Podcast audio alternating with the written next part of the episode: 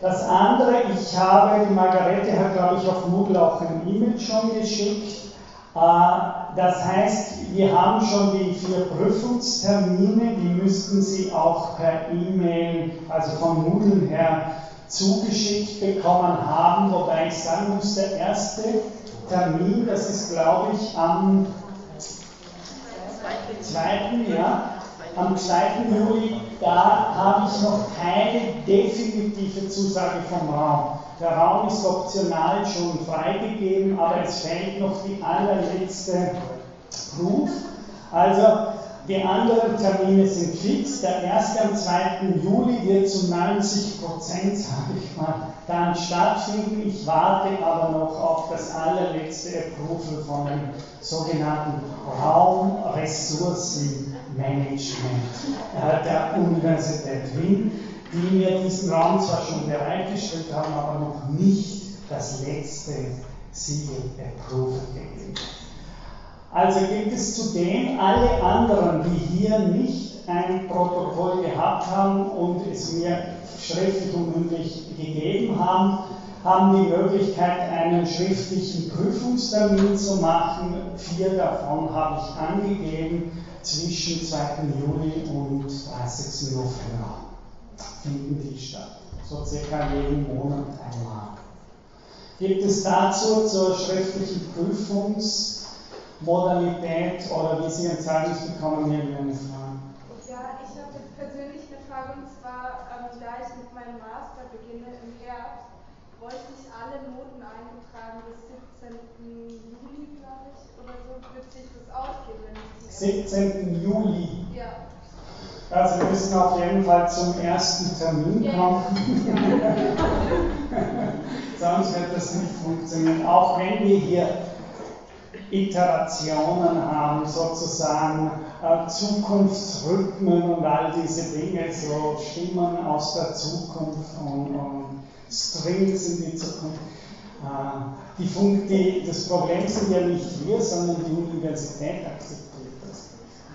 Also die funktioniert nach klassisch anderen Prinzipien. Also wenn Sie mir das dazu schreiben, äh, oder bei der Prüfung dann nochmal sagen, am besten Sie schicken mir dann nochmal ein E-Mail, dass Sie das haben, dann schaue ich mir diese Arbeit gleich an. Ich habe aber vor, die Juli-Arbeiten sofort zu korrigieren. Also wenn nichts dazwischen kommt, müsste sich das leicht ausgehen.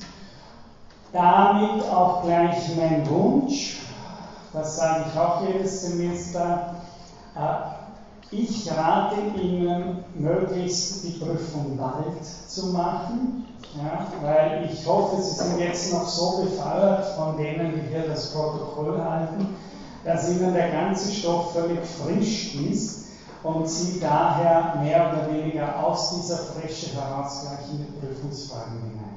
Das zweite Problem ist, je länger und je mehr Prüfungstermine sind, umso schwieriger wird es für mich immer wieder Fragen zu finden. Das heißt, die ersten Fragen, die kommen so schnell, die weiteren Prüfungstermine haben dann immer schon so irgendwie zusammengesuchte Fragen, was nicht unbedingt von Vorteil ist für Sie. Also ich rate Ihnen nochmal, schauen Sie doch, wenn Sie so eine Vorlesung machen, dass Sie die Prüfung auch gleich ablegen. Ja?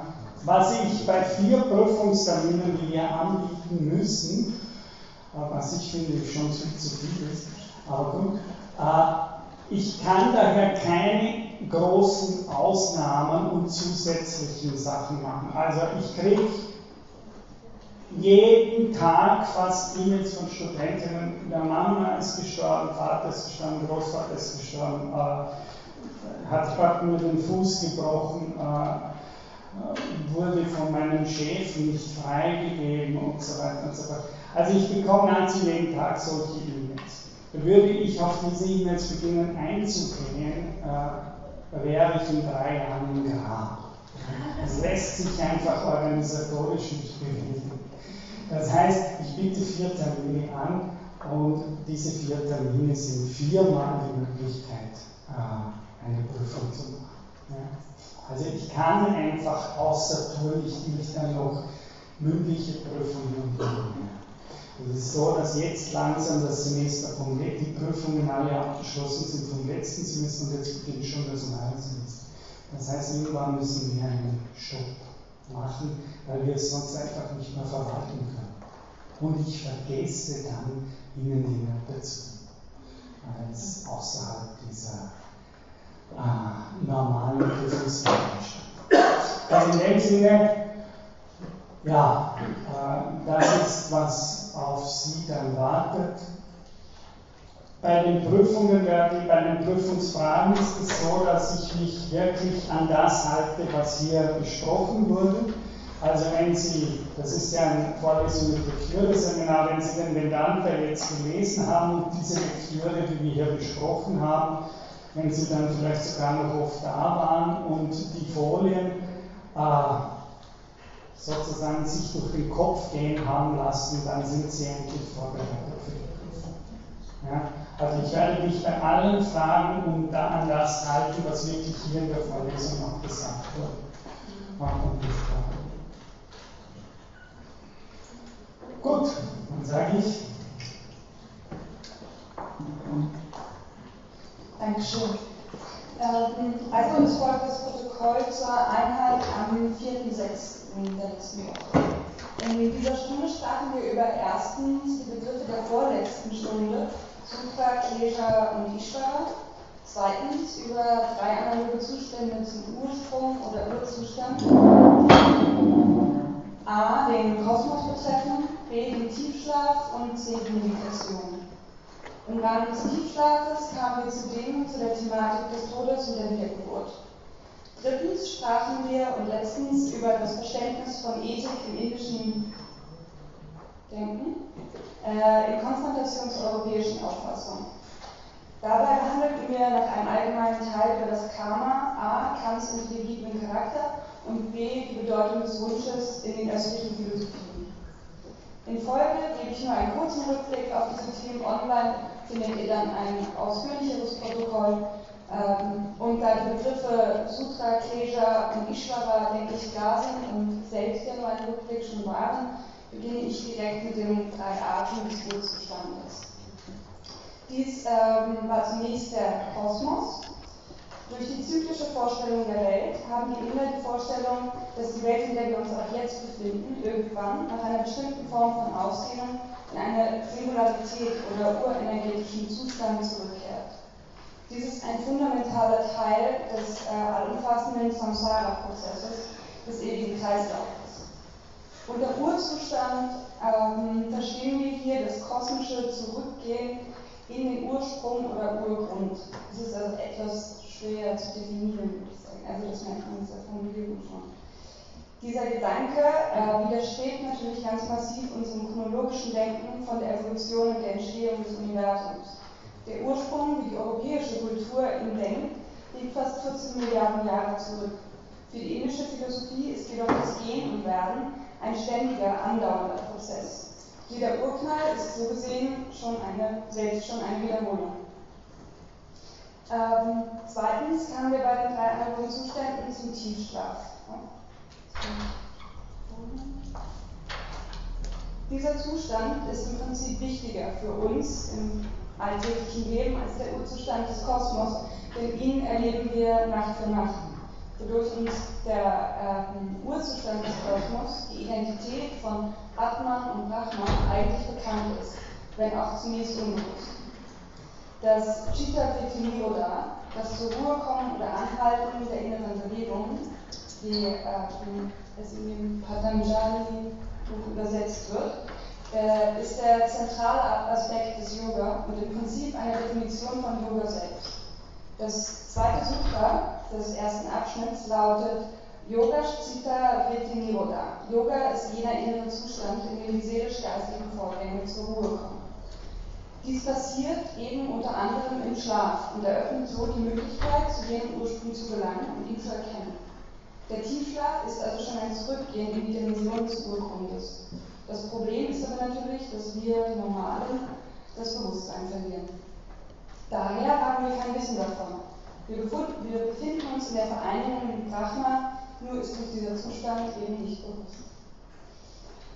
Durch den Tiefschlaf äh, kamen wir zu Leben und Tod, da dies im Prinzip ein analoger Zustand ist. Im christlichen Sinne sind wir gewohnt zu behaupten, wir leben hier und jetzt.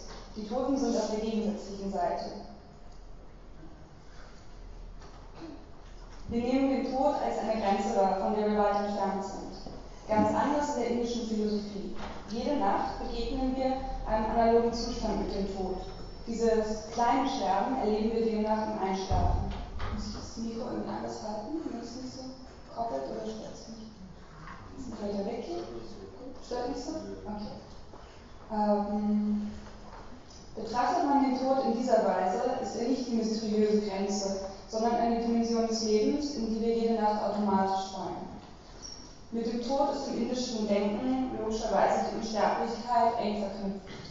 Hierbei müssen wir allerdings zwei Definitionen, wenn wir sie aus westlicher Perspektive denken, von Unsterblichkeit beachten. Hier sehen wir auch die des rührigen Zitate. Ähm, die europäische Tradition meint mit Unsterblichkeit eine Unsterblichkeit entweder im Jenseits oder ein fantastisches, der Fiktion angehörendes unsterbliches Wesen, das zugleich auch einen unsterblichen Leib besitzt. In der indischen Vorstellung jedoch bedeutet Unsterblichkeit im Sinne von Amritattva eigentlich, dass man eben nicht wiedergeboren wird. Unsterblich ist man demnach dann, wenn man den Kreislauf der Welt, Samsara, in eine andere Dimension hinein durchbricht. Im indischen Sinne wird also das Kommen und Gehen selbst überwunden, wenn man unsterblich wird. Drittens kamen wir bei den analogen Zuständen ähm, zur Meditation. Das Problem der Bewusstlosigkeit, das wir, dem wir im Schlaf begegnet sind, ähm, wird durch Bewusstseinsübungen lösbar, nämlich durch die Meditation.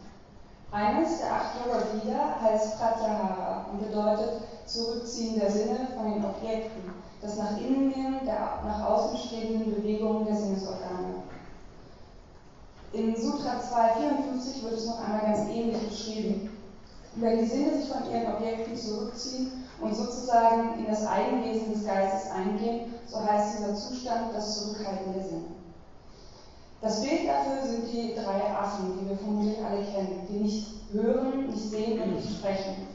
Oftmals wird dieses Bild in der westlichen Kultur missverständlich im Sinne einer mangelnden Zivilcourage interpretiert. In der asiatischen Tradition jedoch verweist es auf Pratyahara. Im normalen Alltag sind wir nach außen gerichtet. Die Sinne zeigen mir die Welt um mich herum. Im Tiefschlaf passiert eine Umkehrung der Sinnrichtung. Recht anschaulich wird dies mit der Metapher des Umsprengbildes oder Kippbildes, wie beispielsweise das Hase-Entenbild bei Wittgenstein oder das Vasen-Zwei-Gesichter-Bild. Die Sinne stürzen plötzlich hinein in sich. Pratyahara ist der Versuch, diese Umkehr der Sinne bewusst zu erzeugen. Nun kommen wir äh, zur Ethik. Ethik ist in der indischen Philosophie fundamental ontologisch zu verstehen. Das indische Leben richtet sich selbst, sozusagen automatisch. Es braucht also keinen Richter und niemanden, der eine Gerechtigkeit festlegt, sondern das Leben ist a priori gerichtet oder gerechtet, weil es die Folgen seiner eigenen Taten auslebt. Dies folgt dem essentiellen Ursache-Wirkungsprinzip. Die Art und Weise unseres Handelns bestimmt dadurch unser Sein, was wiederum beinhaltet, dass das Sein nicht einfach etwas ist, das uns als Natur oder Essenz gegeben ist, sondern dass es durch das Karma generiert wird. Der Begriff Karma kommt von dem Sanskritwort Kri, was tun oder handeln bedeutet. Karma ist wörtlich übersetzt daher in erster Hinsicht die Lehre von Tun und Handeln. Diese Lehre zeigt, dass Handeln einerseits ein freier Vollzug ist, andererseits weist sie auf die Folgenhaftigkeit des Handelns hin. Dies schließt ein, dass sich das Handeln in Archiven, die durch das Handeln entstehen, sedimentiert. Anders gesagt, dass Handlungen eine Art Erinnerung von sich selbst generieren, welche unser Sein bestimmen. Hierbei müssen wir bedenken, dass das Karma an sich nicht gerecht oder ungerecht ist. Es ist ein wertfreier Mechanismus. Dass dies dann für uns eine gute oder ungute Richtung ist, ist letztlich durch unsere Kleshas bestimmt. Der karmische Gedanke findet sich in veränderter Weise in Kants Philosophie von intelligiblem Charakter äh, wieder. Natürlich ohne die Wiedergeburt. Der empirische Charakter ist bei Kant das, was uns per Geburt zukommt, ohne dass wir selbst dafür die Ursache wären. Dies äh, ist zum Beispiel das genetische Material. Der intelligible Charakter entsteht aus den Entscheidungen, die wir treffen und ist sozusagen der freie oder willkürliche Charakter. Nur die Entscheidung zum Diebstahl macht uns beispielsweise zum Dieb. Wir generieren also durch unser Handeln auch hier unser Sein, beziehungsweise zumindest den intelligiblen Charakter. Zudem gibt es bei Kant die Unterscheidung zwischen regulativ und konstitutiv. Regulativ ist jenes, auf welches man sich selbst orientiert. Was wünschen wir zu uns werden? Wohin entwerfen wir uns selbst? Hier äh, ist äh, eine, ein Hinweis sozusagen auf Heidegger und den äh, Entwurfscharakter des Lebens gegeben. Dazu findet ihr noch ein bisschen was im Protokoll, der schriftlichen. Eine Art, ähm, also was wünschen wir zu werden? Eine Art regulative Idee bringt uns zu unserem Sein, eine dominierende Idee, auf die wir unser Leben ausrichten. Wir versuchen also selbst, causa sui, die Ursache unseres Werdens zu sein. Konstitutiv ist dann wiederum das, was uns von äh, allein zukommt, vor allem durch die Geburt. Ähm, zuletzt kommen wir äh, zum Wunsch. Im indischen Denken gibt es also eine schon oben beschriebene Verknüpfung dieser Gedanken. Wer sich in seinem gegenwärtigen Leben darauf ausrichtet, beispielsweise reich zu werden, der schafft sich eine zweite Natur, die im Sterben konstitutiv wird. Der Wunsch ist daher auch ein wichtiger Begriff in den östlichen Philosophien, insbesondere im Buddhismus. Die Wünsche oder regulativen Ideen erfüllen sich zunächst nicht, da die, die gegebene konstitutive erste Natur dagegen arbeitet. Die indische Philosophie sieht den Wunsch nicht als psychische Erscheinung an, sondern als tatsächlich materiell. Hier wiederum ähm, knüpft der Herr Dr. Müller eine Verbindung zu Deleuze, die er auch dann im Protokoll findet.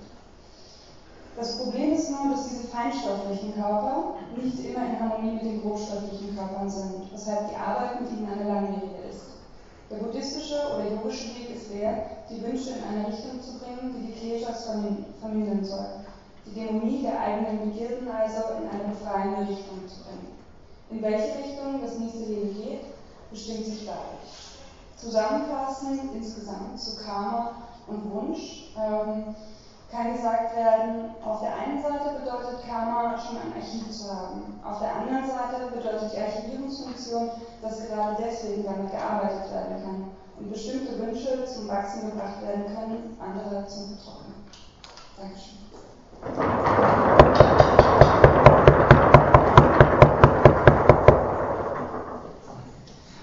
Sehr für das wunderbare Protokoll. Ich glaube, das war sehr klar. Gibt es Fragen an Christina Kramer? Nicht? Gut, wenn nicht, dann. Ah, hinten. Ich habe jetzt eine Frage, wobei von beide vielleicht. Äh, wie das mit den Wünschen ist, wenn man Reichtum dann hat, soll man den Reichtum überwinden oder soll ich den Reichtum als Ziel ansehen, damit ich anderen helfe? Oder also deshalb, ich habe jetzt nur so gefragt, ist dann buddhistischer oder also wenn man, wenn man selbst schon Reichtum im jetzigen Leben hat. Nein, Reichtum ist ja jetzt, ist das jetzt, das kann ja ein negativer Wunsch sein, ne, dass das ja eigentlich mich selber blockiert im Freiwerden. Oder habe ich das falsch verstanden? Ich würde sagen, nicht zwangsläufig. Also das, äh, Sie meinen, dass Reichtum, wenn man es negativ besetzt, zu einem Pleasure werden kann, indem es irgendwie Anhaftung, Habgier und so weiter genau. fördert. Äh, ich würde sagen, so eindeutig ist da die Antwort nicht. Es kommt darauf an, wie man mit dem eigenen Reichtum umgeht. Ob man eben sich an ihn bindet und daran festhält oder ob man ihn nutzt, um zum Beispiel zu meditieren. Denn äh, es ist ja auch eine sehr praktische Philosophie, eine sehr praktische Lehre, sodass Geld auch definitiv eine Rolle spielt, um überhaupt Zeit zu haben, sich äh, der Lehre zu widmen. Und da spielt eben auch die ökonomische Basis eine Rolle. So würde ich das beantworten. Also die, Sie müssten versuchen, den Grundgedanken, den ich versucht habe, mit Kant hier zwischen regulativ und konstitutiv äh, in das Begehren hineinzunehmen. Das Begehren als solches hat keine negative oder mal an sich keine negative oder äh, positive Konnotation. Also man kann nicht sagen, Reichtum ist gut oder Reichtum ist schlecht im, im Kontext der indischen Philosophie. Das ist mal das eine. Ja? Das Zweite, die Unterscheidung zwischen regulativ und konstitutiv heißt, wir kommen mit einem bestimmten, und das kommt aber bei jedem Wunsch, ganz wurscht, ob das reich sein oder asketisch sein will. Das ist eine Strukturunterscheidung, die ich versucht habe zu machen, an jeder Form von Wunsch. Ganz wurscht, welche Art von Wünschen das ist, geschweige dann, ob der Wunsch gut oder schlecht ist. Nämlich, dass die, wie wir im westlichen Kontext sagen könnten, den Wunsch ontologisch interpretieren. Und damit meine ich, wir werden qua Erbe, qua Archive, wie Sie gesagt haben, qua Samskara, werden wir äh, mit bestimmten Wunschanlagen geboren. Ja? Und diese Wunschanlagen, die wir mitbringen, qua Geburt, müsste man sagen, die also unterschiedlich auch sind in bestimmten Grenzen von unterschiedlichen Menschen, diese Archive. Äh, das eine, was ich sagen will, konstitutiv heißt, es ist diese erste Natur des Wünschens, die wir mitbringen. Das heißt, wir werden de facto geboren mit einer natürlichen Anlage, uns zum Beispiel aus Geld viel zu machen oder aus Geld überhaupt nichts zu machen. Ja? Das ist gemeint mit konstitutiv. Das heißt, wie Sie es gesagt haben, ich, oder wie Heidegger es in, in seiner Zeit sagt, ich habe mein Dasein zu sein, obwohl ich es nicht selbst grundgelegt habe. Ja? Ich komme mit bestimmten Anlagen, Tendenzen zur Welt, ohne dass ich selbst der Grund dieser Tendenzen sind, was eben Heidegger Geworfenheit nennt. Diese Geworfenheitsstruktur ist aber so, dass sie, wie Kant sagen würde, ja immer einen regulativen Horizont hat. Oder wie Sie richtig gesagt haben, was Heidegger sagen würde, selbst einen Entwurfscharakter in sich hat. Das heißt, wir haben nicht nur diese Anlagen, diese Konstellation von Trieb und Triebkonflikten, in denen die wir selbst sind, im Sinne von Plessner so nicht nur haben, sondern es ist so, dass diese Triebstruktur selbst einen Entwurfscharakter hat, einen regulativen Charakter. Und das heißt, dass diese ganze Maschine selbst offen ist, umgestaltet, umgewendet und so weiter zu werden. Das heißt, es gibt in die Triebe, es ist nicht so vom Bild her wie oft im Europäischen. Die Triebe, das Begehren, die Affekte, denen sind wir ausgeliefert und auf einer höheren Ebene gibt es dann das freie, rationale Denken, zum Beispiel wie bei Kant die Spontanität des Ichs gegenüber der Rezeptivität des Gemüts. Genau diese Unterscheidung, habe ich versucht zu, zu auszu, tricksen, wenn Sie so wollen, wenn ich sage, nein, das Gemüt selbst hat einen freiheitsspontanen Entwurfscharakter und selbst die Wünsche sind nicht einfach nur Gegebenheiten, sondern ein Geflecht, wie Deleuze sagen würde, von Gegebenheiten. Das heißt, auch die Wunschmaschine, die ich zu sein habe, ohne dass ich sie selbst grundgelegt habe. Also zum Beispiel eben diese starke Tendenz ich will unbedingt. Das habe ich, habe ich gesagt, und zwar jetzt in Bezug auf den Tod.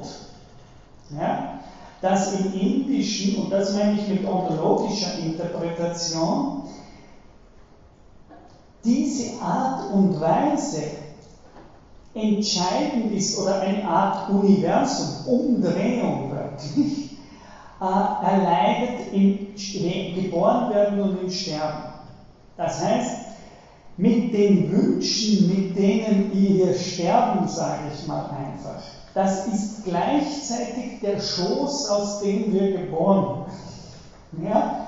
Das heißt, die Art und Weise, was für uns der dominante Wunsch ist, Asket zu werden oder reich zu werden, ohne Bewertung moralisch, ob das gut oder schlecht ist. Das ist der Samen, aus dem heraus ein neues Leben generiert und geboren. Und darum wird die Wiedergeburt von jemandem, der in den Wunsch, reich zu werden, in eine andere Galaxie der Welt hingezogen und wiedergeboren, als jemand, der sich im stärksten Wunsch hat, äh, Asket zu werden oder sozusagen Erleuchtung zu haben. Das war das, also gar nicht in einem moralischen Sinne, sondern in einem ontologischen Sinne.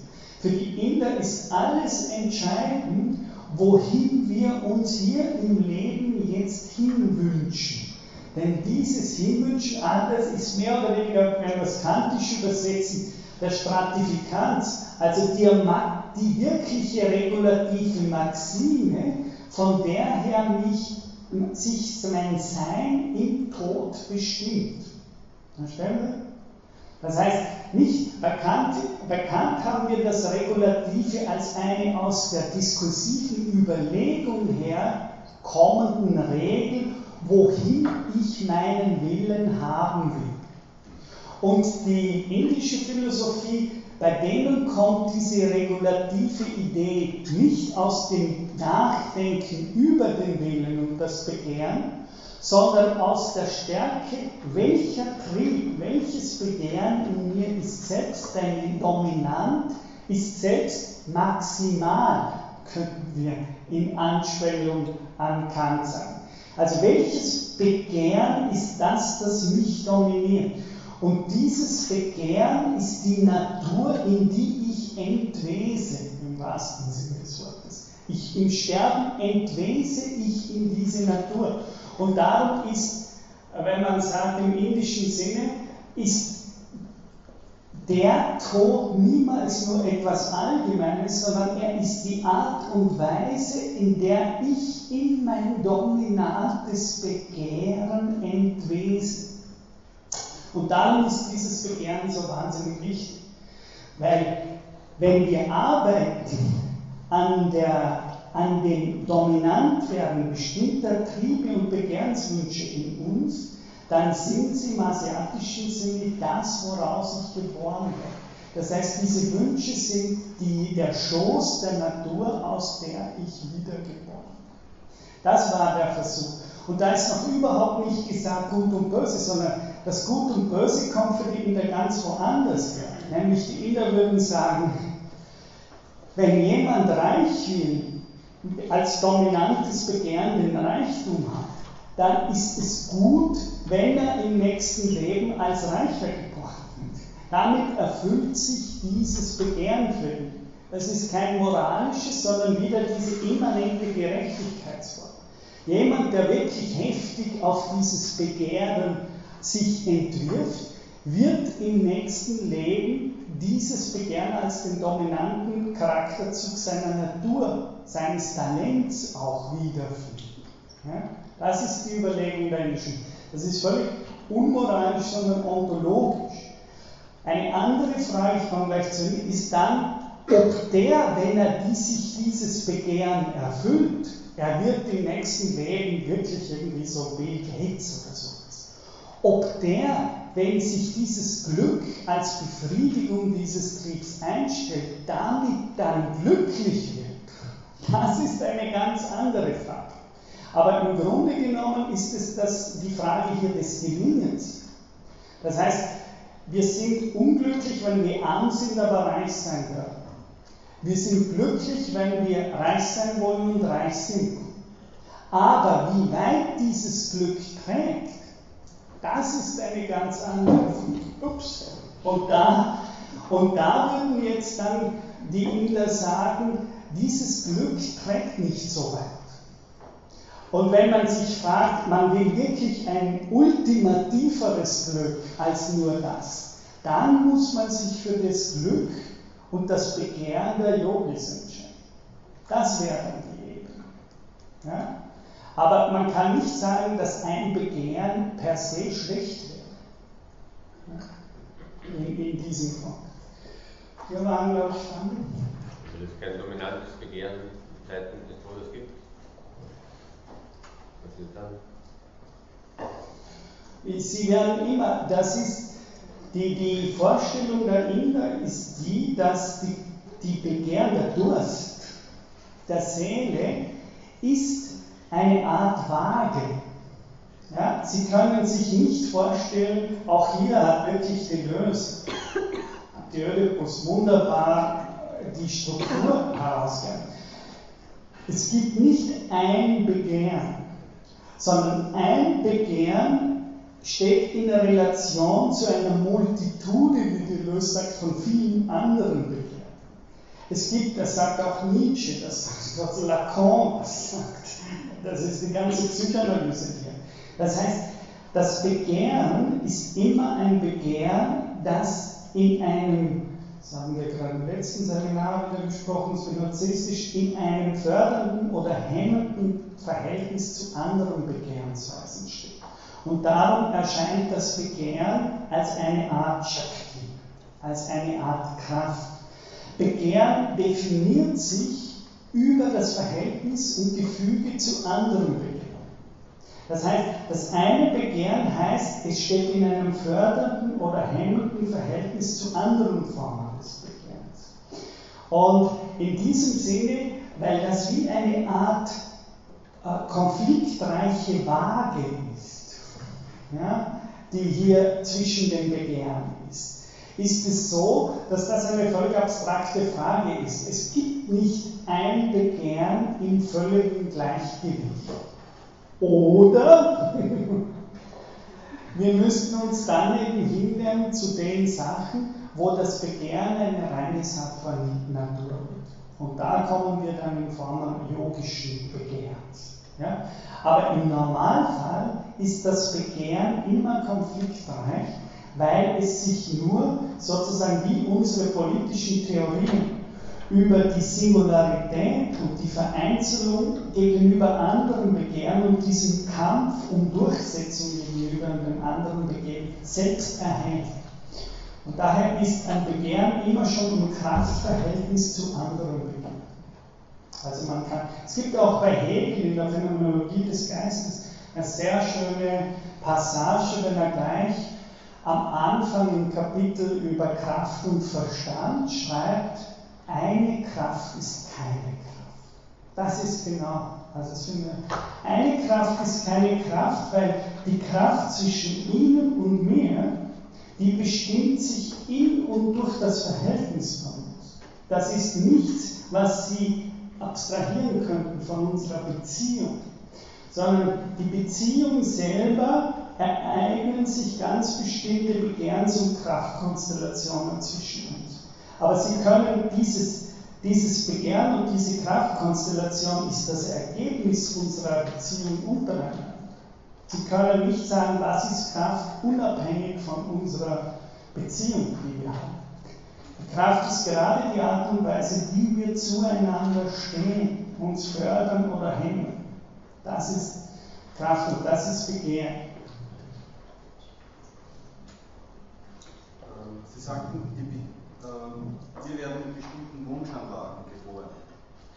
Ähm, das heißt, das ist aber dann eigentlich nicht mehr materialistisch, denn wenn wir die Wünsche von unserem Vorleben mitnehmen, dann fragt sich die Frage, wie lässt sich das materialistisch gestalten. Das heißt, hier würde auch die, äh, die soziale Komponente eher etwas negiert. Das heißt, wir, werden, wir sind nicht das, was wir sozialisiert werden, oder vielleicht ein paar Prozent der Gene, sondern wir sind das, was wir aufgrund unserer Wünsche unseres Vorlebens werden.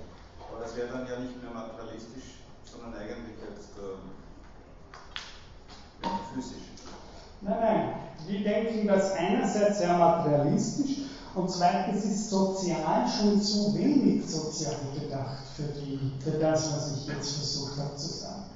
Äh, es ist nicht so, also auf der ersten Seite ist es so, dass wenn Wünsche sich unserer Ahnen wenn unsere Ahnen Wünsche haben, dann ist das so, dass diese Wünsche in sich Wunschkörper sind. Das heißt, sie haben eine feinstoffliche Realität. Es ist nicht so, dass ich metaphysisch oder innerlich oder psychisch einen Wunsch habe, sondern das Wünschen selbst ist das Sedimentieren einer Erinnerungsspur in meinem Samskara, in meinem Archiv das her? Diese, woher kriege ich diese außer. Die über das Samskara, über das Archiv. Natürlich, das ist ja, wenn in den Genen wie die, oder Samen, wie die Griechen würden Samen sagen, Spermakos, äh, wir sagen Gene, die Inder würden wieder für Samskara sagen. Samskara, das ist ein Archiv, in dem die Erinnerungen des Lebens gespeichert werden. Bei den Buddhisten, die übersetzen leicht mit Speicherbewusstsein. Ja?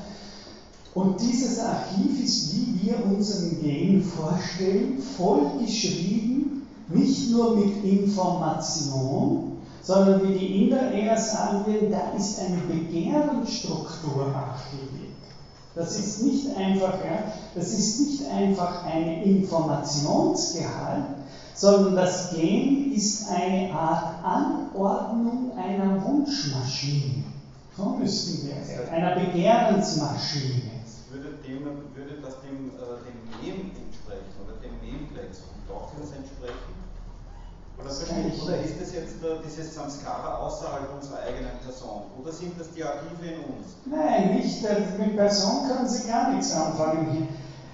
Dieses Samskara ist Subjektivität, aber Subjektivität im alten Sinne von Subjektum. Das ist die Grundlage, das ist eher das, was Hegel in der Phänomenologie der, der, des Geistes als Substanz nennt. Ja? Das ist die, das substantialisierte, das sedimentierte Sein unserer Ahnen. Ja? Und zwar das Begehren vor allem dieser Ahnen, ja? Das hier sedimentiert ist. Und dieses, diese, diese Spermakus, äh, Spermat, diese, diese Sperma, das ist eigentlich das, was nicht nur ein Informationsträger, sondern ein Begehrensträger ist in der indischen Philosophie. Das heißt, in einem Samen ist es eher so, dass eine Konstellation von Wünschen, Anordnungen, könnten wir sagen, sich archiviert. Und erst durch das Aufgehen dieses Samen wird so etwas wie Subjektivität oder Person geboren. Das heißt, das ist ein Speicherbewusstsein, das hat sicher Hegel am schönsten in der Phänomenologie des Geistes gesagt, in dem die Substanz sich selbst ein Subjekt gibt. Ja? In dem die Substanz sich, so heißt das, die Substanz selbst wird Subjekt. Und das ist, was passiert, wenn so ein, ein wenn eigentlich ein Gen befruchtet wird, gezahlt wird und sozusagen das Gen seine eigene Substantialität, wie Hegel sagt, ins Subjektivität übersetzt. Und das Subjekt, das dieses Gen dann zu sein hat, ist eben erst das Subjekt. Aber es gibt kein Subjekt ohne Entfaltung einer Substantialität, sondern das Subjekt selbst ist und kommt hervor, wird hervorgebracht im Zuge der Entfaltung einer solchen Substanz. Das ist noch Hegel. Also es gibt nicht dieses Subjekt hervor. Ich würde da ähm, was noch ergänzen, dass äh, zu der Materialität eines Wunsches. Äh, die indische Philosophie würde ich meinen, denkt nie so, dass es, dass es nur Materie gäbe. Das gibt es im Prinzip nicht. Also nur Prakriti, das existiert gar nicht. Es ist immer in der Verbindung mit Puja, mit dem Geist. Das heißt, ein Wunsch ist immer beides. Ist feinstofflich, aber er ist auch Geist. Also diese Trennung ähm, kennt die indische Philosophie nicht. Daher ist sozusagen die Frage gar nicht beantwortbar in der Hinsicht. Ja. Also das ist auch ein wichtiger, das ist eben wie Spinozismus, warum ich das immer sage, Parallelismus. Ja? Es ist nicht dazu zuerst Materie und dann kommt Geist durch die Evolution dazu, sondern die, die, die Prakriti als solch ist, wie Sie sagen, immer schon in Verbindung mit äh, Purusha, also wenn man so will, mit der Bewusstseinssphäre. Nur durch den Tiefschlaf kommt hier wieder. Wenn die Materie überwiegt, kann sich das Bewusstsein in der Materie nicht manifestieren, so wie wir das bei der Müdigkeit erfahren. Das heißt, ich höre nicht auf, Bewusstsein zu haben, nur weil ich einschlafe, sondern die Materie überkommt mich, übernimmt das Übergewicht und in dem Moment verliere ich mein Selbstbewusstsein und mein Gegenstandsbewusstsein, wenn ich auch aufhöre zu tragen.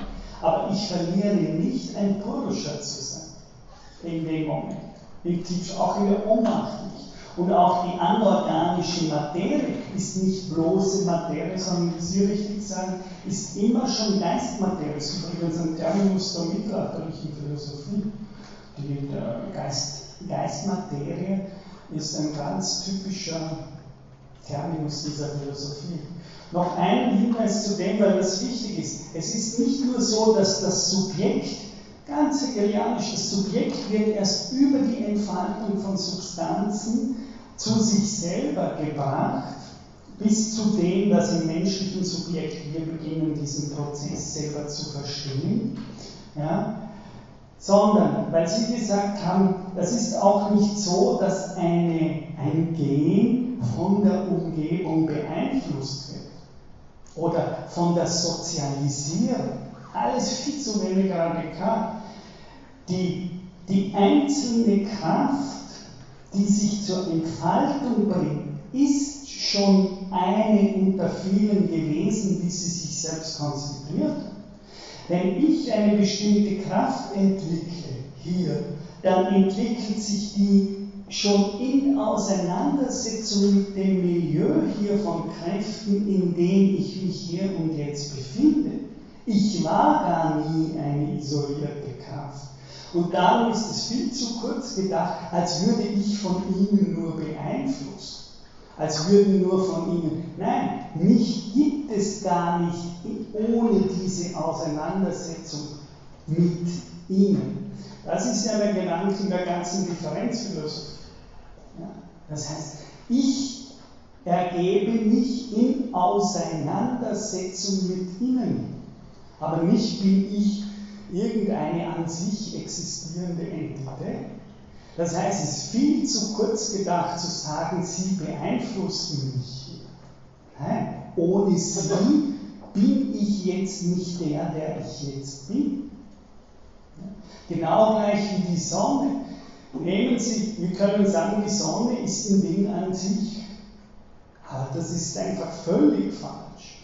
Weil nicht nur, dass die Sonne, wie ich sage, permanent sich ja in Ausbreitung befindet mit ihrem Licht, sondern umgekehrt, dieses Ding ist ja selbst wieder eingebettet in ein ganzes System von Galaxien, das die Sonne erhält, nährt und so weiter und fort. Dieser Ball existiert ja selbst nur in Auseinandersetzung mit einem bestimmten Milieu von Galaxien, in dem diese Sonne den Sonnenwald sein kann.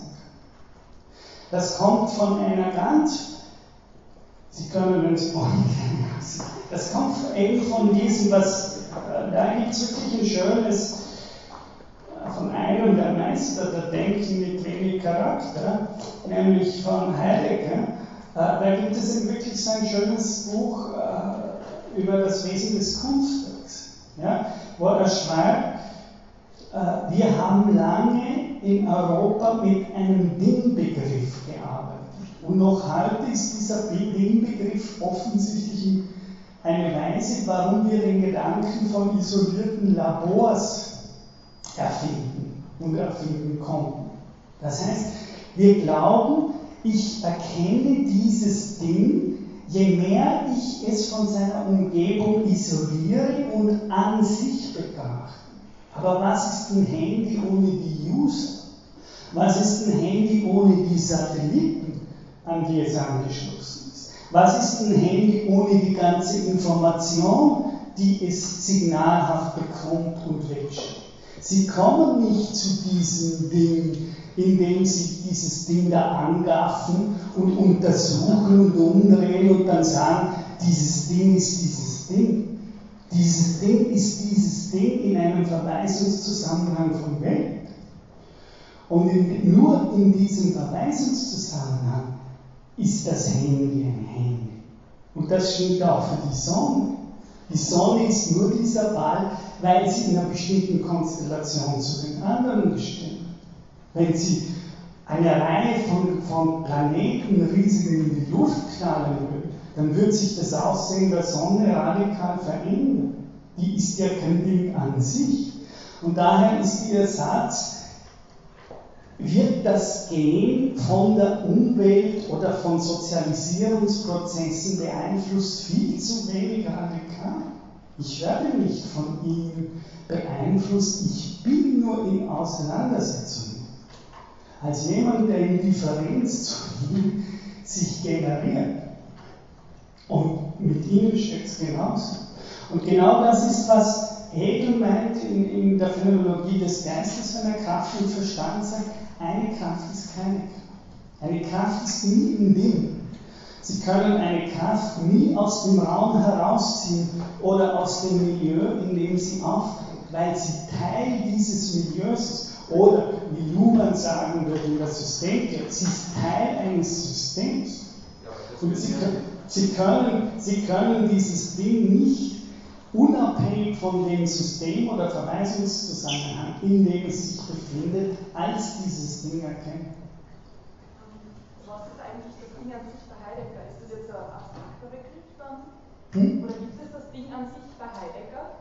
Was, was kann man sich darunter vorstellen? Bei Heidegger, gut, Heidegger macht, Heidegger kritisiert, dass äh, wir eine bestimmte Tradition haben, in der wir in etwa das gemacht haben, was ich jetzt kritisiert habe. Ja? Dass wir glauben, und das ist aber auch politisch wichtig, daher glauben wir, sie sind isolierte einzelne Subjekte. Ja? Und wenn wir nur sozialistisch denken, dann kommen wir genau mit dem, na gut, sie sind ein isoliertes einzelnes Ding, das zumindest in sozialen Verhältnissen existiert. Aber das ist alles viel zu wenig. Bei Heidegger ist es dann so, dass er, aber darauf möchte ich nicht allzu, dass Heidegger dann auf verschiedene Weisen, wie sich Dinge geben, versucht einzubringen. Und das heißt, er würde sagen, es gibt eben einen großen Unterschied, ob ich jemand bin, der ein Handy produzieren will. Ja? Wenn ich ein Handy produzieren will, dann muss ich irgendwie wissen, wie das funktioniert. Da ist ganz viel Wissenschaft und Technik drin.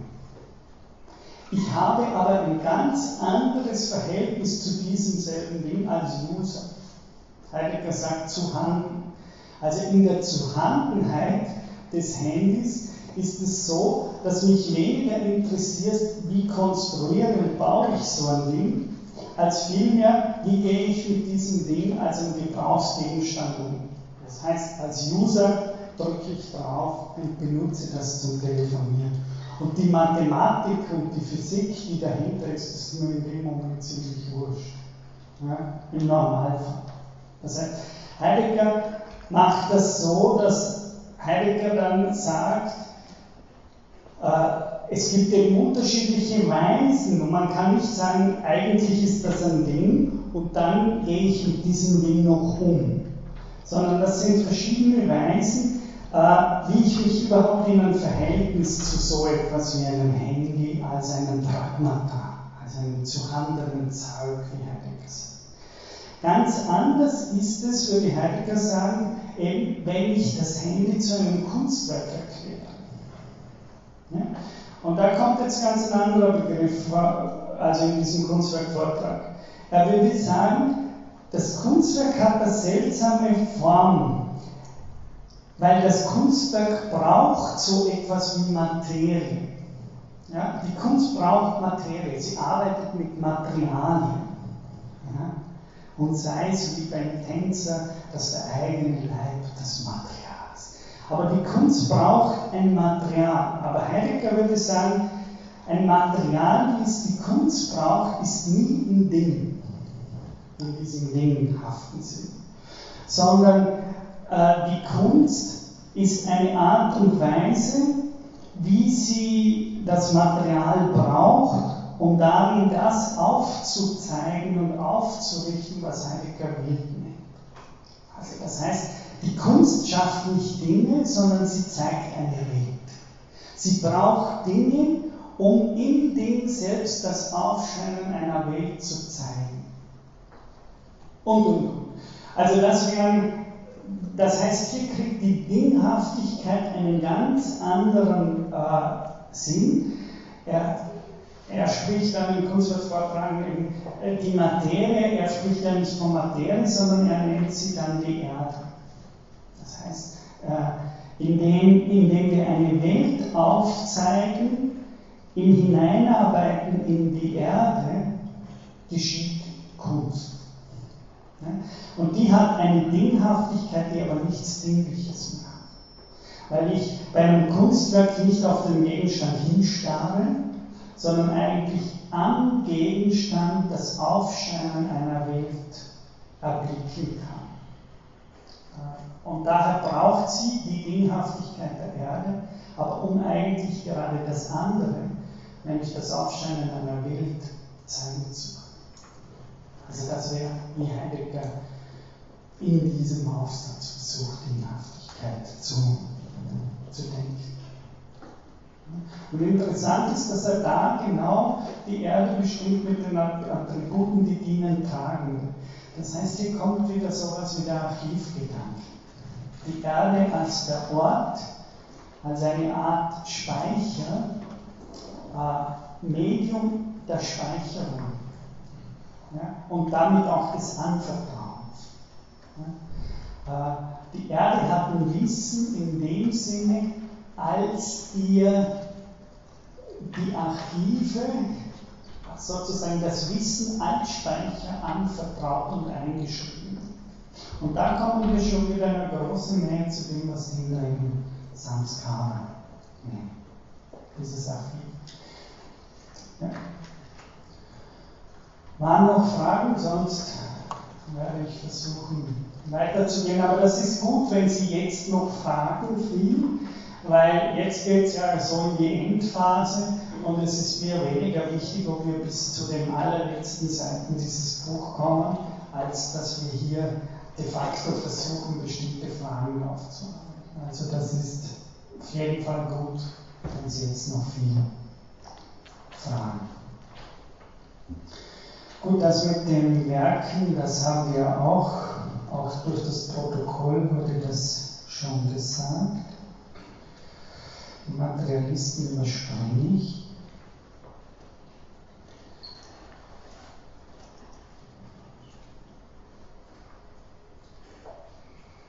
Genau. Okay. Jetzt kommen wir zu einem ganz heiklen Punkt. Der, was könnte man sagen, den wunden Punkt der indischen Philosophie. Äh, nämlich Sie kennen ja wahrscheinlich alle oder haben es inzwischen gelesen, dass offensichtlich die indische Philosophie einen Unterschied macht zwischen dem Selbst, dem einen Selbst, wie nennt, die, wie nennt der Vedanti dieses eine Selbst? Hm? Ah, das wäre Yoga-Terminologie, aber Vedanta Brahman. Genau. Also das eine Brahman. Ja? Also das wäre richtig Purusha, aber Purusha ist die Tradition von Yoga Shankya. Also die nennen das dort Purusha. Im Vedanta ist das so, dass das Brahman gemeint Das heißt, es ist die, wie ich immer sage mit Spinoza, diese eine Substanz, von der es kein zweite gibt. Ah, ganz narzisstisch. Das Brahman ist dieses eine ohne ein zweites. Diese eine Selbst äh, an dem und in dem, wenn Sie sich ganz an den Anfang der Vorlesung erinnern, in dem wir alle da sind und in gewisser Weise auch als das wir sind. Und neben diesem Brahman gibt es eben natürlich die Wahrnehmung in diesem einen Selbst, dieser einen Weltseele oder Weltsubstanz, gibt es natürlich die vielen, vielen individuierten Seelen. Also eher das, sozusagen wir hier, ja, wir als einzelne Seelen, individuierte Seelen, äh, und wie bezeichnet die indische Philosophie dieses Brahman, insofern es in Erscheinung tritt, jetzt als individuiertes Sein? Genau, Atman. Und Sie wissen, das hat ja äh, Dalson immer wieder durch das ganze Buch betont, für ihn als ganz klassische Lesart von Vedanta, muss ich dazu sagen, also ganz orthodox ist das Herzstück, das haben wir oft gehört, das Herzstück zwischen äh, der gesamten vedantischen Philosophie ist die Frage der Identität von Brahman und Atman, das heißt dieses einen Selbst und dieses eine Selbst, wie es sich in uns, in einem, in einem Sein, in einem Ding zu zeigen beginnt, im Brahman. Und äh, das ist jetzt die Frage dieser Verbindung. Also wie ist das zu denken, dass dieses eine Selbst in so vielen Atmans, in so individuellen Selbst existiert? Wir haben ja das äh, auch sprachlich natürlich ausgedrückt, das heißt, wenn wir vom Atman sprechen, spreche ich von mir selbst, von dir selbst, von uns selbst. Während wenn ich vom Brahman spreche, meine ich all das, was ich selbst bin, was du selbst bist, ist im tiefsten ein und dasselbe Selbst. Also das ist die Frage, die wir jetzt, wie ist diese Verbindung von diesem Brahman, Atman, von dieser Identität von Brahman und Atman, von diesem einen Selbst und mir selbst, von diesem einen Selbst und dir selbst von diesem einen Selbst und uns selbst zu verstehen. Und innerhalb der Tradition des Vedanta wird diese Verbindung Upadi genannt. Also die Frage nach der Upadi ist die Frage, äh, wie in gewisser Weise ist diese Verbindung dieser beiden Aspekte zu denken. Ich lese jetzt vor, in der ersten Seite 316. Daher beziehen sich geboren werden und sterben nur auf den Leib. Für die Seele hingegen bedeutet sie nur ein als Leib in die Erscheinung eintreten und aus ihr austreten. Somit ist das Entstehen nur als die Verbindung der Seele mit dem Leibe, der Tod als die Trennung von demselben anzusehen. So, ich werde nochmal das lesen. Daher beziehen sich geboren werden und sterben nur auf den Leib, Für die Seele hingegen bedeuten sie nur ein als Leib in die Erscheinung eintreten und aus ihr austreten. Gut, wir haben jetzt auf der einen Seite die Behauptung der indischen Philosophie, dass es so etwas gibt wie das Brahman, das Ungeboren, auch im Buddhismus übrigens, Nirvana zugesprochen. Es gibt in uns ein Selbst, das selbst nicht geworden, nicht geboren, nicht entstanden ist. Und dieses eine Selbst ist das Brahman. Ja?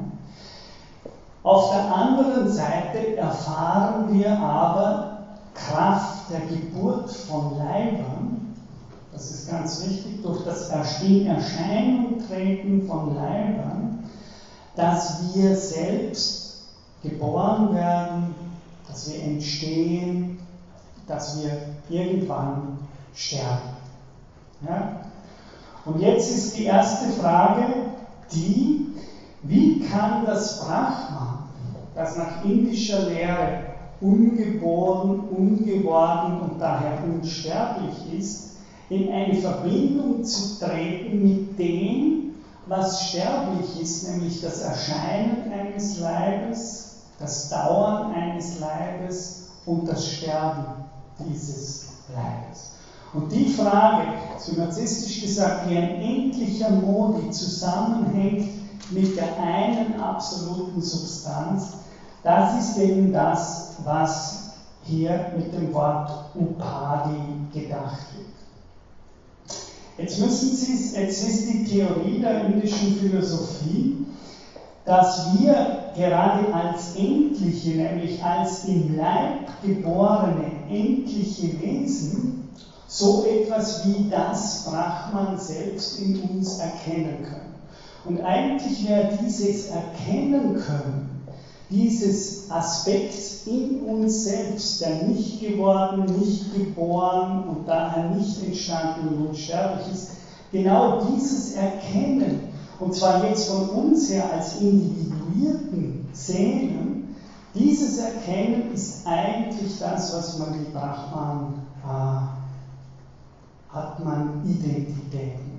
Das heißt, zu erkennen, Katvam Asi. Dass dieses ungewordene, unentstandene, unsterbliche Selbst, dass ich als Atman nur erkennen kann, wenn ich selbst leibhaftig geboren wurde, ja, also nur unter der Bedingung, dass ich das Selbst da bin leiblich, kann ich einsehen, dass in mir selbst so etwas wie im Brahman wohnt. Und diese Einsicht, dieses Einsehen, das ist eben das, was eigentlich das Wissen der Weisen in der vedantischen Philosophie ausmacht. Das heißt, es ist genau dieses, dieses, ah, dieses eine unsterbliche, ungeworden, unentstanden, das bin ich. Tatvan Asi. Und das sagt aber jemand, der selbst als Sterblicher leiblich in der Welt entstanden ist und sich darin befindet. Und das, was die indische Philosophie jetzt versucht zu denken, ist, wie ist die, diese Differenz zu denken? Wie ist dieses Selbst in mir zu denken, das als solches nicht geboren ist, im Unterschied und Unterschied heißt in der englischen Philosophie Viveka.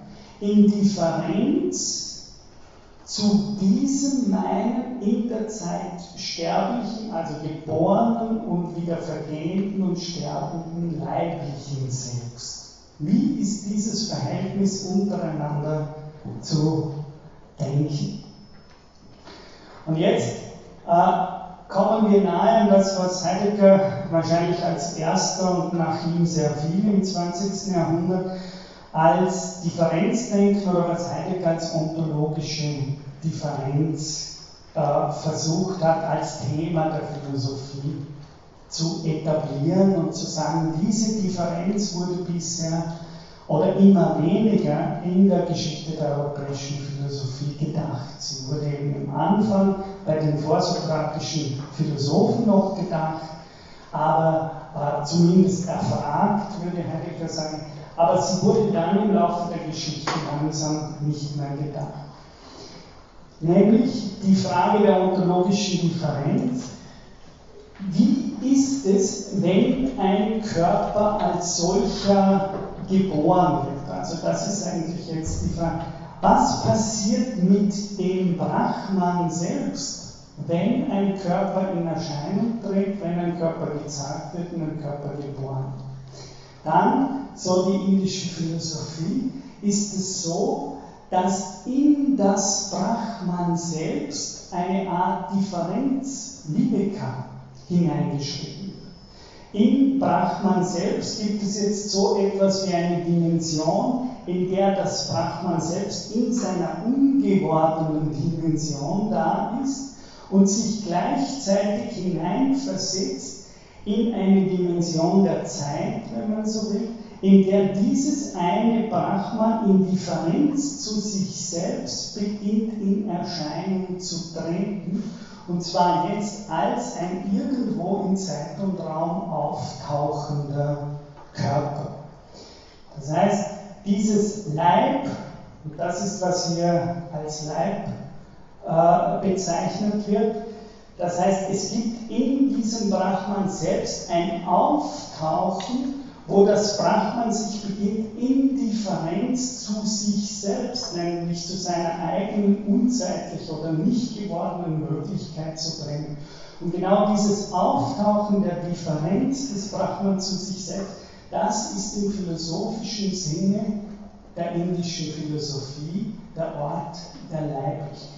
Der Leib als solches ist das Ereignis dieser Differenz. Das Auftauchen dieser Differenz in dem Brahman selbst. Und zwar möchte ich jetzt zwei kurze äh, Sätze aus äh, dem Vedanta, die dieses Problem umreißen, vorlesen. Also direkt Vedanta-Sätze, nicht Außensätze. Weiter außen Seite 317.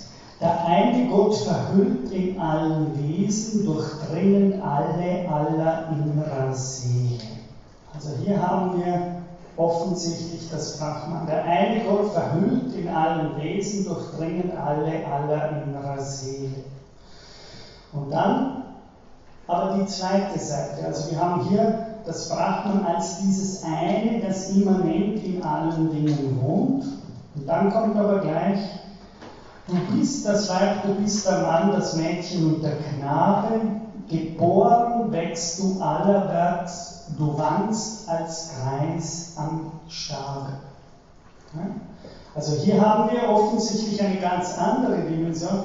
Es ist nicht diese eine Dimension, die in allen Dingen da ist, immanent da ist, als dieses eine Selbst, sondern jetzt plötzlich im zweiten ist es so, dass dieses eine Selbst mehr oder weniger selbst die Gestalten und die Formen der Gestalten annimmt. Es ist dieses eine selbst nicht mehr diese undifferenzierte, eine, ungeborene Grund, sondern im zweiten wird gesagt, genau dieses eine, das in allem nimmt selbst die Formen an. Du bist jetzt Weib, du bist jetzt Mann, Mädchen, Knabe, alter Geist. Das heißt, wir haben hier, das ist die Frage der Upadhi. Ja?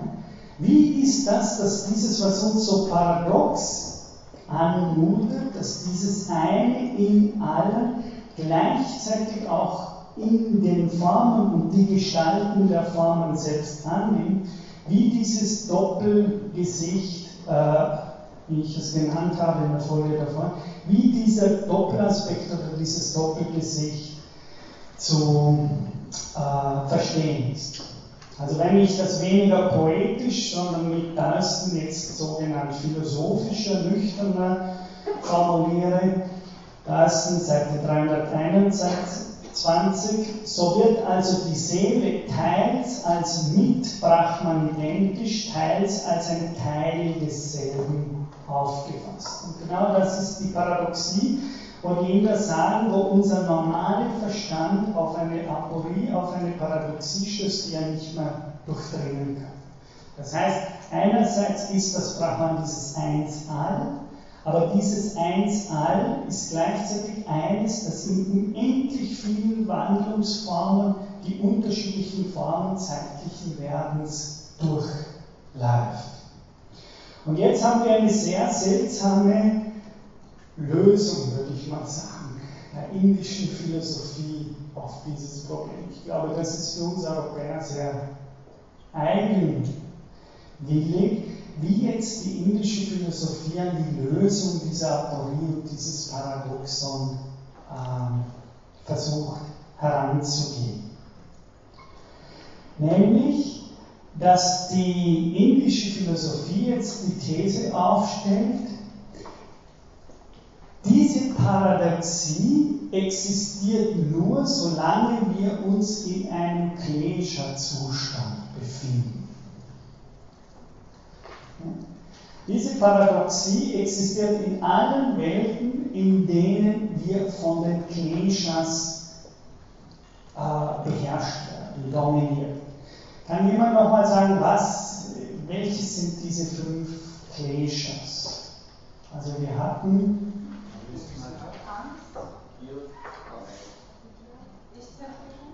Ja?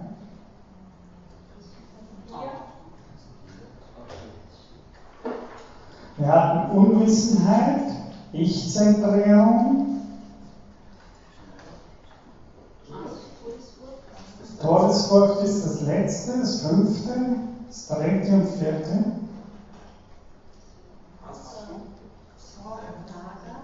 Ja, Raga, was ist das? Raga? Das Angezogensein von falschen Glücksversprechungen. Genau, die Gier ja, und das beherrscht.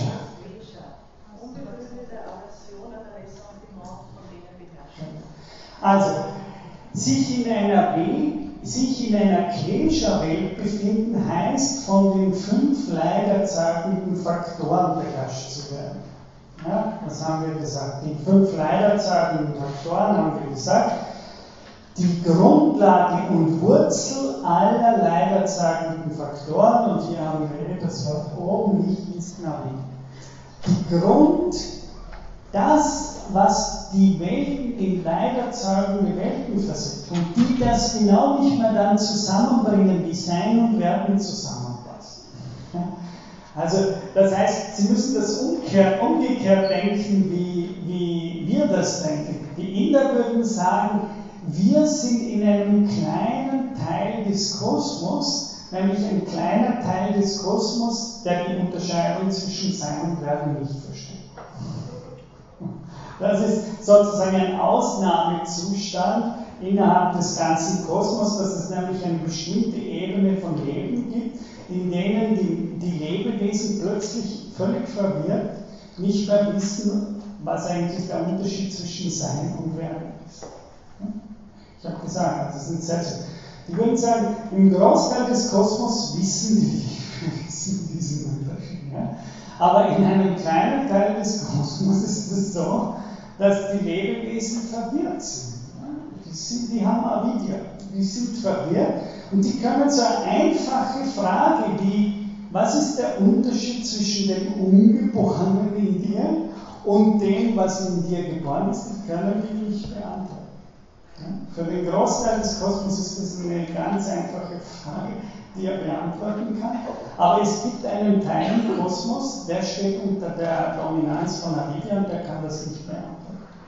Ich habe da einmal ein ganz passendes Bild dazu gelesen, und zwar von dem Meer als Brahman und die Welle als das Atman. Mhm. Und die Welle erkennt nicht, dass sie das Meer ist. Also damit wird es irgendwie ganz gut verständlich. Genau, also sonst Genau.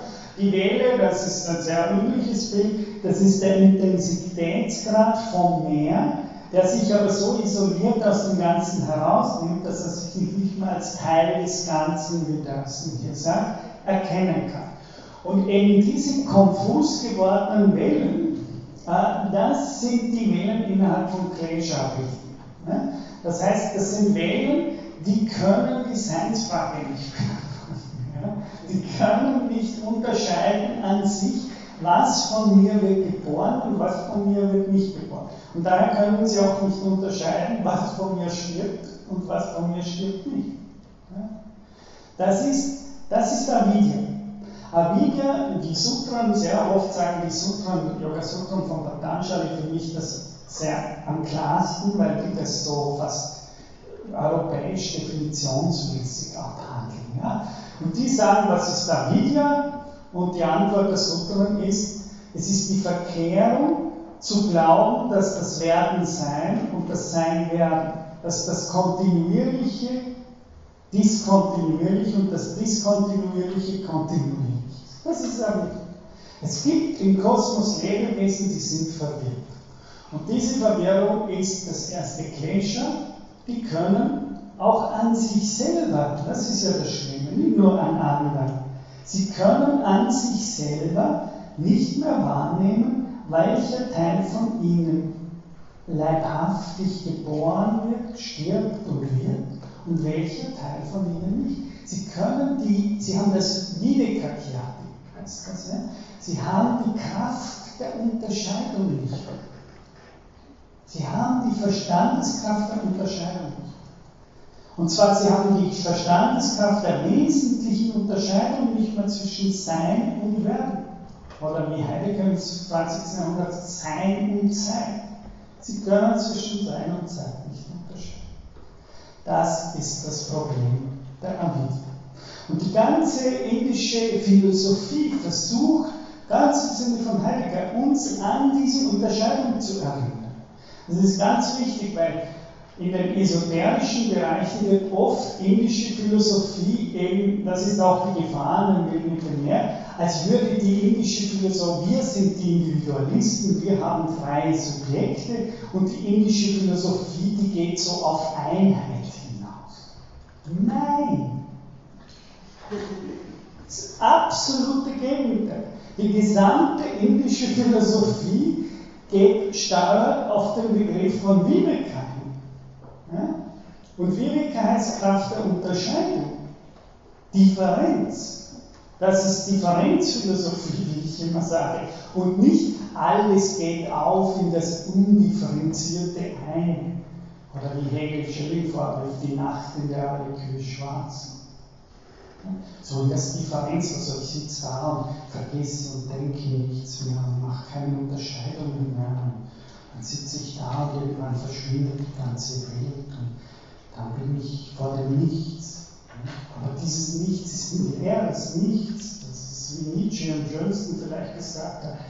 Man will lieber diese Leute, die, die das Leben nicht ertragen wollen, lieber noch das Nichts wollen, als nicht wollen. Ja, das heißt, dieses Nichts ist meiner Meinung nach, wenn man die Texte liest, absolut nicht das Nichts nach, oder das Nirvana, nach dem die indische Philosophie sondern was die sagt, ist Viveka.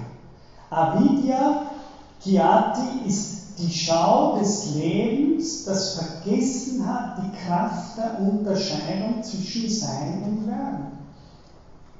Das ist Avidya.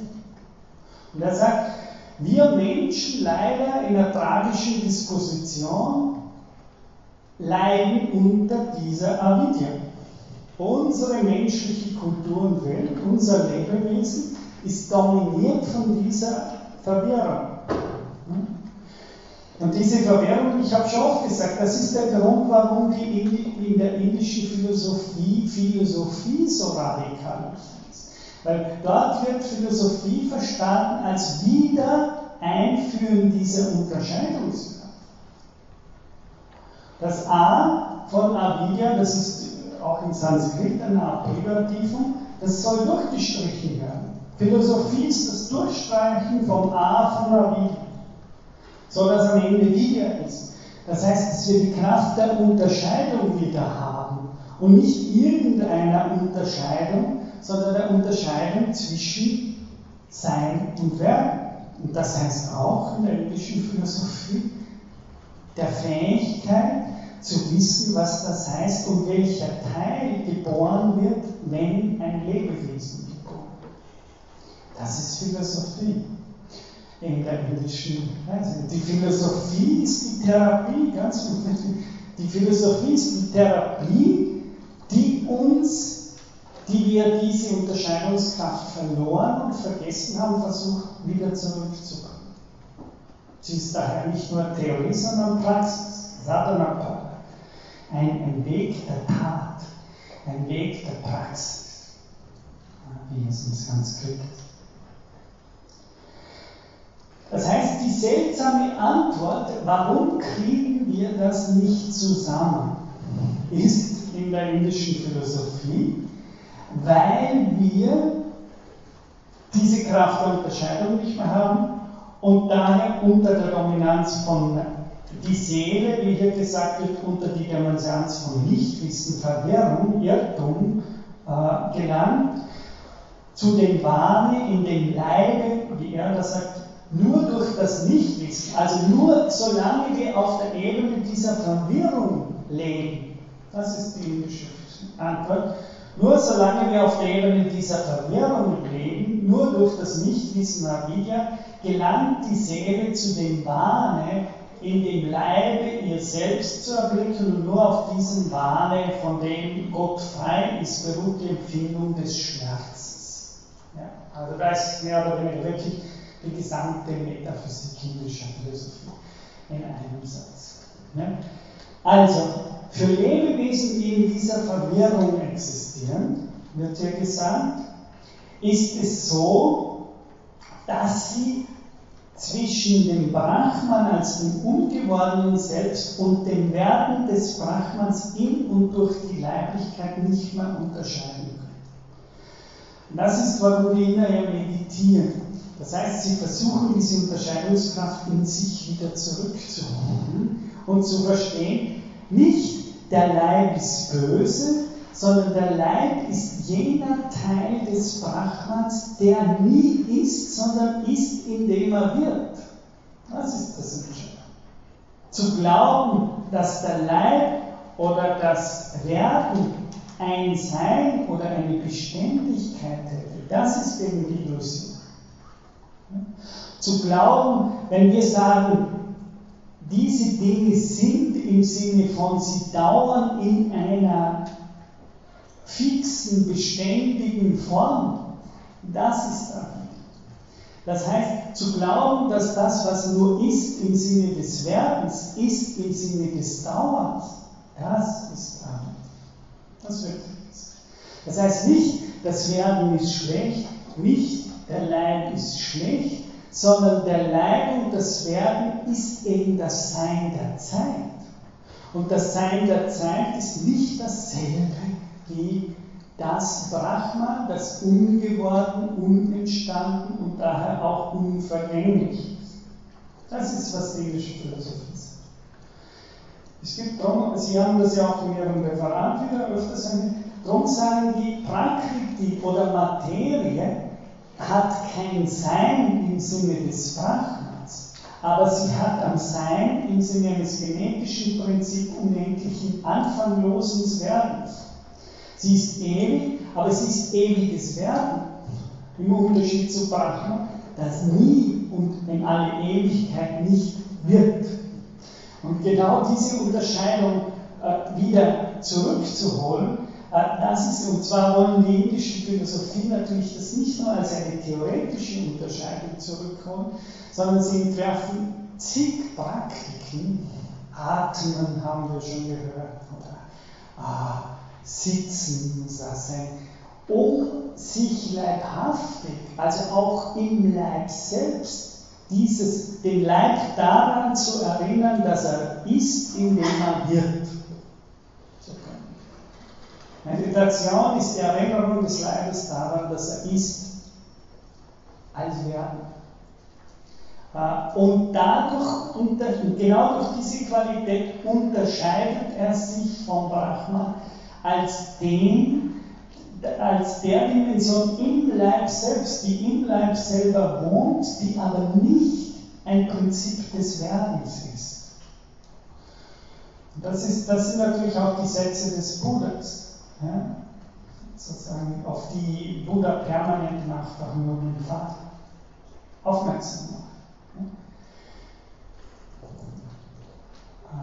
das heißt, das wird meiner Meinung nach ganz falsch gelesen, wenn es gesagt wird, wenn Buddha sagt, alle von den Sutren, alle sagen das im Indischen. Geboren werden ist Leiden, Leben ist Leiden, Sterben ist Leiden. Ja?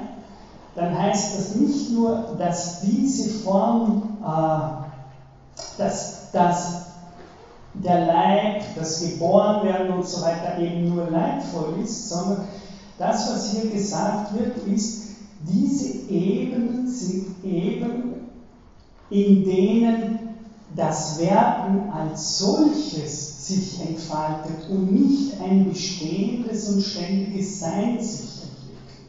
Ja? Und jetzt geht der Satz aber noch weiter. Der sagt nicht nur, nur solange wir unter der Macht von Avidia stehen, können wir zwischen diesen beiden Ebenen nicht mehr unterscheiden, sondern, und jetzt kommt eben dieser seltsame Begriff von Gott herein. Gott, nicht Atman, nicht Brahman, sondern Ishvara. Das ist der Name von dem Gott, der der wird nur so definiert, als dass er ein Wesen ist, das frei ist von Klishas. Der ist nicht das Brahman, der ist nicht das Atman, sondern er ist jener Lebensraum, der nicht mehr unter der Herrschaft der Klesas existiert und das heißt, nicht unter dem, was ich jetzt von Avidia gesagt habe, nicht unter falscher Selbstzentrierung, nicht unter Ressentiment, nicht unter Gier und nicht unter Angst. Gott wird nur so definiert, Ishvara, er ist nicht jemand, der Angst hat. Er ist nicht jemand, der Gier kennt. Er ist nicht jemand, der Ressentiments kennt. Er ist nicht jemand, der eine falsche Selbstzentrierung hat. Und er ist daher nicht jemand, der nicht zwischen Sein und Werden unterscheidet. Das ist gesagt. Das ist es. Ja?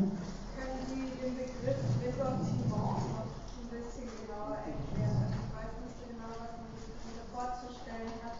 Und ähm, bei Lois, ähm, wenn man da nach, also Pleasure nachschlägt, äh, dann steht da quasi als Definition Anfechtung, zum Beispiel Liebe und Hass. Wo würden Sie? Ja, da müssten Sie, da müssten Sie vorsichtig sein. Also zuerst mal zu Ressentiments, wir sind dann schon von der Zeit. Ressentiment heißt unbegründete Aggression. Ja? Und zwar, das Wort Ressentiment ist sehr schön, weil das hat die vorsichtige Rede drin. Das heißt, es ist das Wieder und Wieder fühlen wollen. Also das, was Freud eine Fixierung ja? Also immer Ressentiment ist, irgendjemand hat ihnen irgendetwas Peinigendes zugefügt, irgendein kleines oder größeres Trauma. Und jetzt sagt Freud, will dieses Trauma wieder und wieder kehren, ohne dass sie wollen. Sie wollen gar nichts mehr wissen von dem Trauma. Sie wollen das vergessen und verdrängen. Aber es meldet sich, es sucht sie heim, es kommt wider ihren Willen, widerwillig. Also das sind peinigende Gefühle, die sich von selber permanent als Fixierungen wiedernehmen. Ja? Und das Zweite ist, Darcy ist natürlich ein Kind des 19. Jahrhunderts und liest den Veda sehr moralisch. Ja? Auch sehr schopenhauerisch christlich. Ja? Also ich würde bei den Übersetzungen sehr andere, also Anfechtungen, äh, die Kleshas werden meistens übersetzt wörtlich mit den fünf Hindernissen. Und in dem Sinne können Sie natürlich sagen, Hindernisse sind eine Art Anfechtung. Aber das klingt eben so moralisch, ja, das klingt so christlich, das klingt, das klingt, riecht nach Gut und Böse. Das ist, daher würde ich nie so übersetzen. Ein Klescher ist immer schlecht, weil es leider Zeit ist. Es produziert Dukkha. Und Leid nochmal heißt nicht nur Schmerz, auch das, sondern Dukkha heißt Enge. Auch hier, es ist nicht nur moralisch, sondern auch nicht nur empfindungsmäßig, sondern die fünf Kleshas erzeugen einen Zustand der Enge. Oder wie ich politischer übersetzen würde, es ist die Kraft der Verknechtung. Ja? Man fühlt sich eng, deprimiert im wahrsten Sinne des Wortes von anderen, anderen Kräften untergeordnet, äh, niedergedrückt, unterdrückt, deplaced, wie es im Englischen sagt. Man wird deplatziert. Ja? Und das, das sind die Kleshas. Die Kleshas sind die Hindernisse und daher die hemmenden Kräfte, auf dem Weg zur Weitung des Daseins. So könnte man das schön übersetzen. Weil Dukkha immer meint die Verengung. Nicht nur der, der, der Schmerz, sondern das Inwerden. Marx sagt es mal schön. Es ist die Krankheit des Borniertseins. Also das ist die Leute, die in der Enge leben. Und Sukha ist die Weite, die Öffnung ins Freie kommen. Also in diesem weiten Sinne muss man Dukkha denken. Gut, dann sage ich danke.